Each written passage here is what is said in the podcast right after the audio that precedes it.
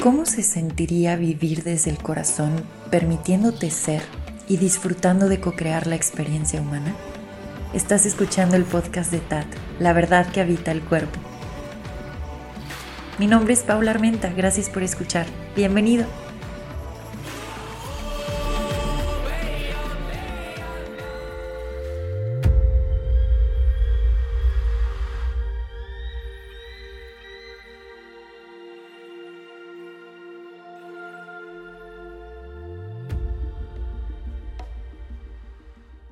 Son las 7 a.m. mientras grabo este episodio. Estoy terminando la práctica que hago en las mañanas. Fue tan potente la práctica de hoy que decidí compartir varias de las cosas que sucedieron en la práctica por acá, por el podcast y dejarlo en un episodio. Sigo con la musiquita de fondo de mi práctica y sigo también en un estado muy interesante que quiero describir como espacioso. Me siento como si estuviera flotando, no fuera del cuerpo, con todo y el cuerpo, como levitando. No sé, es la sensación más, más rica que había experimentado desde hace un rato. Bueno, iniciemos, iniciemos con el episodio. Muchísimas gracias por estar aquí. La práctica que, que hago es bastante simple. La práctica en sí es elegir estar para uno mismo, elegir hacer un check-in con el cuerpo, reconocerse a uno mismo. A mí me gusta compartir mi práctica con los que me rodean, entonces abro espacios para, para hacerlo vía digital, vía Zoom, y hemos vuelto de esta práctica algo majestuoso en comunidad y le hemos llamado despertares. Es un despertar porque tomas conciencia de tu cuerpo y de lo que eres, más allá de la idea limitante que tenías. Y todo esto surge porque estás creando espacio para estar contigo, esa es la magia. Cada despertar dura, no sé, aproximadamente 22 días. A mí me gusta en cada uno poner una huella energética, algo que se vuelve eso que vamos a estar explorando, ¿no? Dentro de de esos 22 días como humanos. Y el de esta ronda es la apertura hacia el placer y el éxtasis que trae tener un cuerpo. Y aquí estamos yendo más allá de la perspectiva limitante de, del colectivo de que el cuerpo es una prisión. Estamos abriéndonos a, a una perspectiva mucho más apapachadora y expansiva con nuestros cuerpos y nuestra experiencia humana. Bueno, el chiste es que es éxtasis y placer y reconocer que estamos siendo sostenidos por una inteligencia amorosa que está en nosotros y en todos y todo lo que nos rodea. Abrirte a recibir ese sostén de esa inteligencia, reconocer esa inteligencia. Hoy fue el día número 12, es el día número 12, y tocamos un tema específico que se liga mucho al poder reconocer que está siendo sostenido.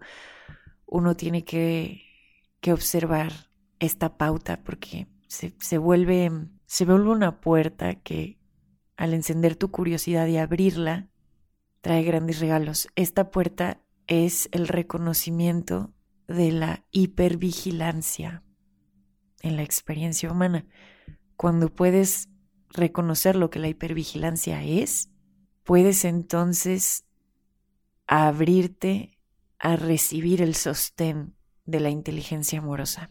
Ahora, ¿cómo así? ¿Cómo así? ¿Qué significa todo esto? ¿Qué está pasando? No lo sé, las palabras están saliendo de mi boca y mi mente está en blanco, así que yo estoy disfrutando de esto. Vamos asombrándonos una palabra a la vez, porque sigo en ese estado delicioso que dejó mi práctica. Hablé de la hipervigilancia hoy en la práctica y ahorita contigo en el episodio, porque había estado siendo el pan de cada día en mi experiencia. Me refiero a hipervigilancia como este estado constante de alerta por sentirte en peligro todo el tiempo en tu cuerpo y en los entornos en los cuales te desenvuelves, en las relaciones que estás en este momento experimentando, en los ambientes que estás frecuentando, si se dice así, ¿verdad? Que sí, que frecuentas.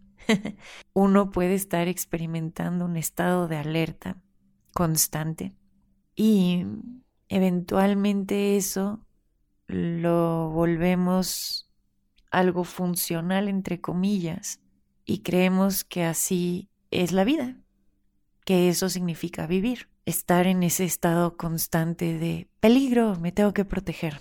Ahora, dependiendo de cuántos años hayas o estés pasando con hipervigilancia, adrenalina constante en el cuerpo y una sensación de tener que sobrevivir todo el tiempo, te digo, desde este espacio de protección, pues sí se va creando toda una personalidad desde este cableado de tu sistema nervioso y desde ahí también se van creando ciertas experiencias. Hoy en la práctica escribimos, siempre escribimos en las mañanas, pero hoy en específico era poder reconocer, y te invito a que tú también lo hagas en tu cuaderno, cómo se siente la hipervigilancia en tu cuerpo, qué características tiene, qué sensaciones tiene. Esa era la primera parte de la escritura.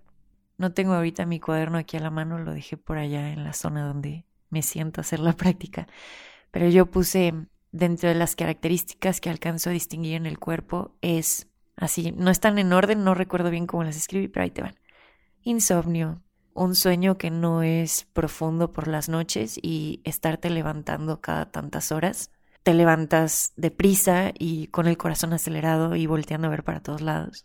Cualquier sonidito te espanta, cualquier ligero cambio en tu entorno te altera y altera el cuerpo.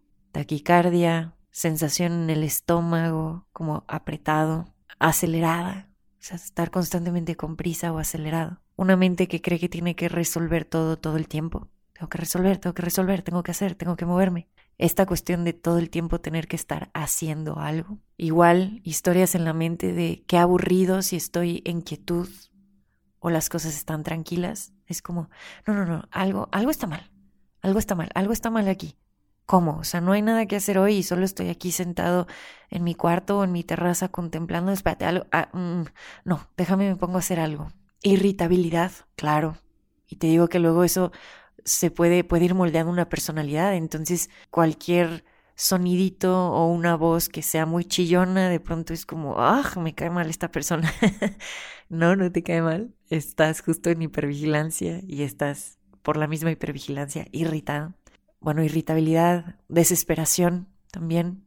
Cualquier cosa te desespera y ya tu nivel de recibimiento de cualquier circunstancia es prácticamente nulo, es como si ya se estuviera derramando el vaso. Entonces, si tu perrito o tu pareja se les ocurre, no sé, hacer cualquier sonidito o cualquier cosa en su libertad, a ti ya te genera el hoy express.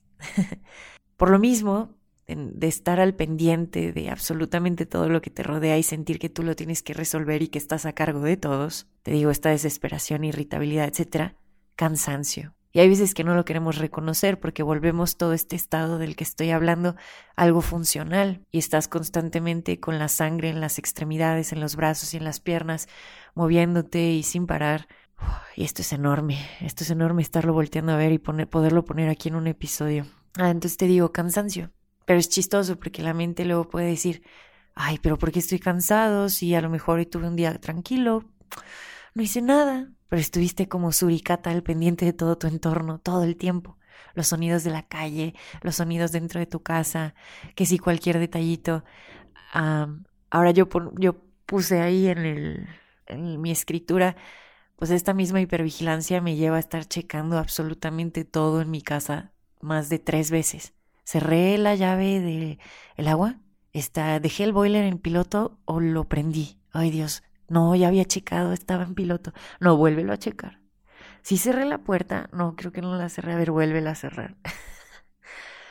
te lo estoy contando así como por todos lados. Eh, pero bueno, entonces la primera parte del ejercicio era reconocerlo, ¿no? Y ya, pum, ya lo reconocí. Ahora, ¿cuántos años llevas viviendo así? Esa fue la siguiente pregunta. ¿Cuántos años llevas viviendo así? Empecé a hacer cuentas y me di cuenta que han habido periodos. Ahora, ojo, no estoy volviendo a la hipervigilancia un problema. Hay momentos en donde se requiere estar alerta y protegiendo a tu cuerpo. El tema es cuando ya no se requiere o estás en un momento donde no se requiere, pero tú ya volviste ese estado de hipervigilancia al pan de cada día y entonces ya no puedes bajar el ritmo y descansar. Ahora, mientras respondía a la pregunta de pues cuánto tiempo llevaba así, reconocí primero un periodo de 11 años, aproximadamente de los 14 a los 25. En ese periodo estaba en la escuela experimentando bullying, por un lado, entonces claro que eso te pone en un estado de alerta y de quererte proteger y de estar cuidando cómo te comportas, qué dices, eh, qué haces, todo lo estás considerando y eso te lleva a estar hipervigilante. El bullying en la escuela, y fue bullying fuerte en mi caso y fueron varios años. Las relaciones de amistad que tenía, eventualmente, las que se desarrollaron, eran amistades bullies también. Entonces, constantemente la relación que teníamos era todo el tiempo estás protegiéndote, porque en cualquier momento te están o juzgando o señalando o incluso físicamente metiendo un madrazo y luego riéndose, porque jajaja, así nos llevamos. En casa, experimentando de esa violencia que luego pasa desapercibida o que es escurridiza. Entonces, muchos gritos, te levantan con gritos por la mañana, gritos a lo largo del día, gritos en la noche, mucho ruido en casa, mucho deberías estar haciendo esto, eh, ¿por qué estás durmiendo hasta esta hora? Ponte a limpiar. Ahora, hay veces que esto lo volvemos meme, ¿no? Sobre todo si, si tienes una familia así, si estás coincidiendo conmigo en esto. Luego lo volvemos meme, ¿no? A familia latina, familia mexicana, pero ojo, esto no hay que normalizarlo porque Eventualmente entonces estamos todos viviendo desde una hipervigilancia que no alcanzamos a reconocer y cuando no lo reconoces no puedes elegir diferente. Entonces eso hace que tu cuerpo esté constantemente soltando shots de adrenalina y luego eso volviéndose una enfermedad crónica. Te decía, entonces, reconociendo este periodo, violencia en casa, eh, luego a eso agrégale pues el periodo de las escuelas, entonces toda la, la carga de eh, pues todo este sistema educativo que es una, ustedes disculparán esta palabra, pero sí una mierda, o por lo menos los que a mí me tocaron experimentar. Entonces te saturan en lugar de crear conciencia de ti mismo, en meterte en un espacio de autoconocimiento, no, ponte, ponte a hacer cuestiones que pregúntenme si ahorita he estado aplicando cualquier cosa que aprendí, muchas cosas sí, pero la mayoría no. Entonces, bueno, un sistema educativo que te satura y la cereza del pastel una relación en pareja que te mantiene constantemente al pendiente de esta persona, tratando de ayudarla con absolutamente todo, porque está constantemente, ah, si tú ya estabas en hipervigilancia, tu pareja está el triple en hipervigilancia y está todo el tiempo experimentando un sube y baja emocional, pero no se sabe regular. Entonces, si es tu caso, como yo lo escribí, fue mi caso, sintiendo que yo tenía que hacer funcionar la relación y que yo tenía que ser la que estuviera ahí pendiente de esta persona y ayudándola y cuidándola y de alguna u otra forma diciendo yo voy a ser tu soporte, romantizando esta parte de las relaciones en pareja. Entonces estuve aproximadamente siete años, casi, como seis años, en una relación en la cual no había regulación del sistema nervioso, no, no nos estábamos corregulando esta persona estaba constantemente en un sub y baja emocional, como olla express, constantemente explotando. Y esto pues se parecía muchísimo a las dinámicas en mi casa. Por eso acabé eligiendo una pareja que reflejaba también las dinámicas que habían en casa. Y entonces era constantemente sentir que tenía que estar protegiéndome, todo el tiempo estaba en alerta. Eh, esto no lo incluía en las características corporales de la hipervigilancia, pero estás con inflamación. todo el tiempo traía la pancita inflamada en este periodo de mi vida. Y cerrando con la parte de pareja, pues sí, estaba todo el tiempo al pendiente de esta persona. Y lo chistoso es que al no estar consciente de mi cuerpo, mi cuerpo me mandaba todo el tiempo las señales de que se sentía en peligro al lado de esta persona, por muchísimas circunstancias, por la forma en la que manejaba, por la forma en que explotaba, por la forma en la que se ponía en las fiestas en general, así, imagínate estar así por más de seis años. Todo eso va generando un patroncito de estarte protegiendo constantemente. Entonces te digo que caché que fueron entre 11 años y luego fue tomar conciencia de que también hubo un periodo en la infancia en donde mi núcleo familiar, mamá y papá, tampoco era un núcleo seguro. estaban constantemente peleando, gritándose. Entonces, y lo recuerdo, o sea, yo tengo recuerdos específicos de cómo azotaban los closets y gritaban, etc. Entonces, imagínate cómo pone eso tanto al sistema nervioso de un niño chiquito y luego ya hablando de adolescente y, y adulto joven, pues claro, la mayor parte del tiempo aprendí a estar en hipervigilancia. La otra pregunta dentro de la escritura fue, ¿y pues de qué te estabas protegiendo, no? Y pues ya te estoy contando de qué me estaba protegiendo. Ya, ya profundicé en esos 11 años y los otros años, pues sí, me estaba protegiendo de la violencia que veía en familia, del bullying en la escuela, de la pareja, todo. Y luego también hubo un periodo importante y fueron varios años donde viví en Cuernavaca y fue justo el periodo donde había muchísima violencia y muchísima inseguridad. Entonces, claro, eso también lo estás registrando, aunque eventualmente te, te acostumbras y haces tu vida dentro de ese entorno.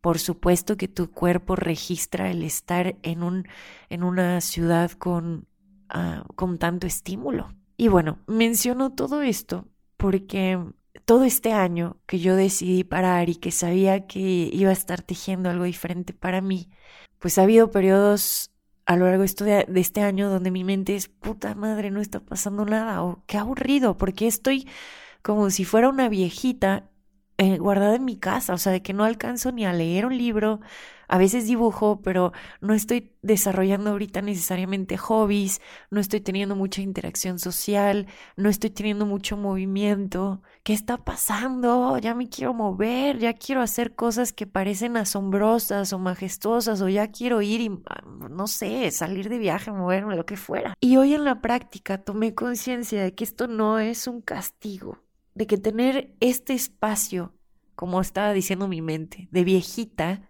es para poder reconocer el estado de hipervigilancia que tuve por más de 11 años de mi vida, más de la mitad de mi vida en hipervigilancia, mucho más de la mitad de mi vida.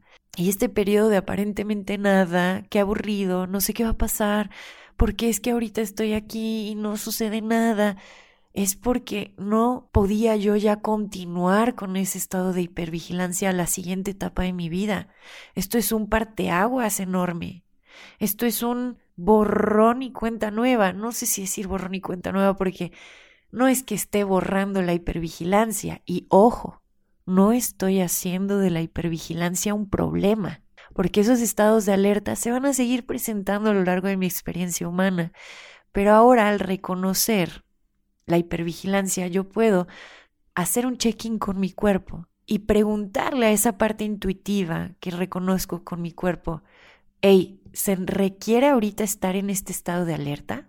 ¿Hay algo que tenga yo que saber y por lo mismo accionar y dar un paso ahorita? Si es un sí, háganmelo saber. Pero si es un no, entonces reconozco que en este momento es seguro sentirme segura aquí en donde estoy. Es seguro sentirme segura aquí donde estoy. Esta es la clave. Esto es lo que hace el switch no se trata de pelear contra la hipervigilancia y decir, ay, ¿y ahora cómo lo quito? No, ya me di cuenta que he vivido así, ¿y ahora qué hago? No, calma. La clave está en reconocerlo, para que entonces cuando se presente, digamos, a mí se me ha estado presentando muchísimo las semanas pasadas, etcétera, y era como estar parada en medio de mi departamento y, ok, me, se, me, se me acaba de activar la hipervigilancia ¿Se requiere que esté ahorita yo en estado de alerta? ¿Hay algo sucediendo? Entonces volteo a mi alrededor y es como, ok, ¿se requiere de verdad? no, ahorita no se requiere. Ah, bueno, ok. Digo, mi cuerpo se tarda un, ratito en, en, asimilar ese cambio al momento de hacer el check-in, pero lo importante aquí es que estoy tomando conciencia de dónde estoy, me estoy orientando a mi cuerpo y al presente y reconociendo, ahorita mi entorno es seguro. Y te digo, habrá momentos donde haga el check-in y mi cuerpo sea, ah, ok, si toma acción, toma el siguiente paso, muévete de aquí. Pero entonces yo ya voy a poder reconocer cuándo sí, cuándo no. Ahora, todo esto lo estuve viendo el día de hoy en la sesión, en la práctica de hoy. Y entonces intencioné tanto el movimiento libre que hice, como la respiración, como la práctica específica para, para la columna que hicimos, todo, todo, todo. Lo intencioné para, para abrazar esa parte que ha vivido en hipervigilancia por más de 25 años, ¿no? Por decir algo. Abrazarla, decirle, aquí estamos, aquí estamos. A lo mejor por eso abrirte a reconocer una inteligencia amorosa que ni siquiera puedes ver o tocar parecía imposible. Pues claro, llevas mucho tiempo en alerta y eso hace que te sientas todo el tiempo desprotegida. Entonces, ahora te veo, ahora te veo. En este recibimiento de esta parte sucedió algo hermoso en la práctica de hoy. Sentí que el ruido se cayó por dentro y con los ojos cerrados estaba sintiendo que era espacio. En mi descripción en Instagram, en la biografía, tengo por ahí puesto creadores de espacio y hoy más que nunca lo experimenté. Haber elegido tener un espacio para mí en la mañana y haber elegido recibir aspectos míos. Ojo, ya no estoy luchando con ellos, no les estoy tratando de quitar. Haberles abierto la puerta para reconocerlos creó espacio en mi cuerpo, en mi ser, en mi mente. Y entonces la sensación era, estoy sentada en mi postura de meditación, pero el cuerpo se siente tan ligero, tan, pero tan, pero tan ligero, que es como si perdieras por un segundo la forma y solo te sientes espacio. Y ojo, yo no estaba buscando salir de mi cuerpo, porque luego veo que hay mucho una visión como sentir al cuerpo prisión y entonces quiero salir de mi cuerpo y por eso estoy meditando para ver si puedo hacer este desprendimiento.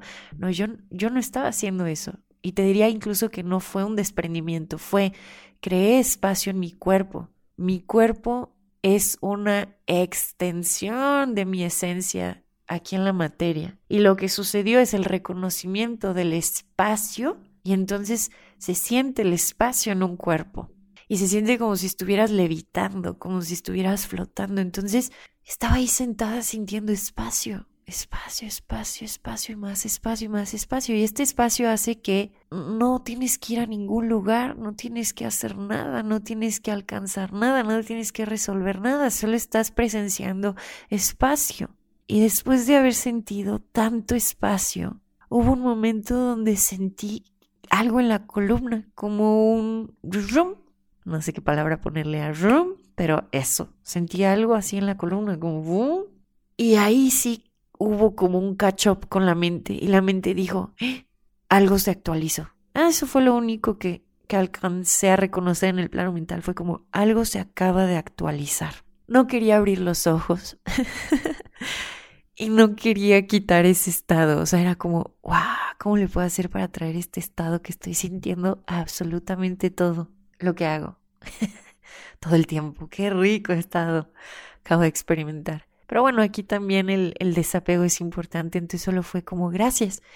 Gracias por esto que acabo de experimentar, es enorme. Gracias, estoy sintiendo delicioso este espacio. Conforme fui abriendo los ojos, mi respiración estaba tan profunda y tan orgánica y tan natural y sentía la pancita suave y también el pecho. Y pues bueno, dejé que pasaran unos cuantos minutos y después elegí grabar este episodio y sigo sintiendo un tipo de espacio slash relajación slash ligereza que estoy agradeciendo mucho en este momento. Sobre todo al reconocer ya la hipervigilancia, de verdad es oro sentir esto ahorita, sentir este espacio, porque luego cuando uno se acostumbra a estar en alerta, pues llevas irritado ya mucho tiempo, llevas desesperado ya mucho tiempo, llevas ya también mucho tiempo sintiendo que de todos y de todo te tienes que proteger. Entonces de pronto estar así como estoy ahorita es un regalo, es decir, wow, esto es vida, esto es placentero, esto es éxtasis. Y no tiene nada que ver con el placer y el éxtasis que la mente tiene programada por todo lo que vio en películas o o que le dijeron o le contaron. Esto que estoy experimentando de verdad es éxtasis, es, es, no sé. Y lo quería dejar por acá guardadito en un episodio. Muchísimas gracias por haber escuchado. Yo te mantendré al tanto, si te dio curiosidad esto de la práctica, te mantendré al tanto cuando se vuelva a abrir un grupo.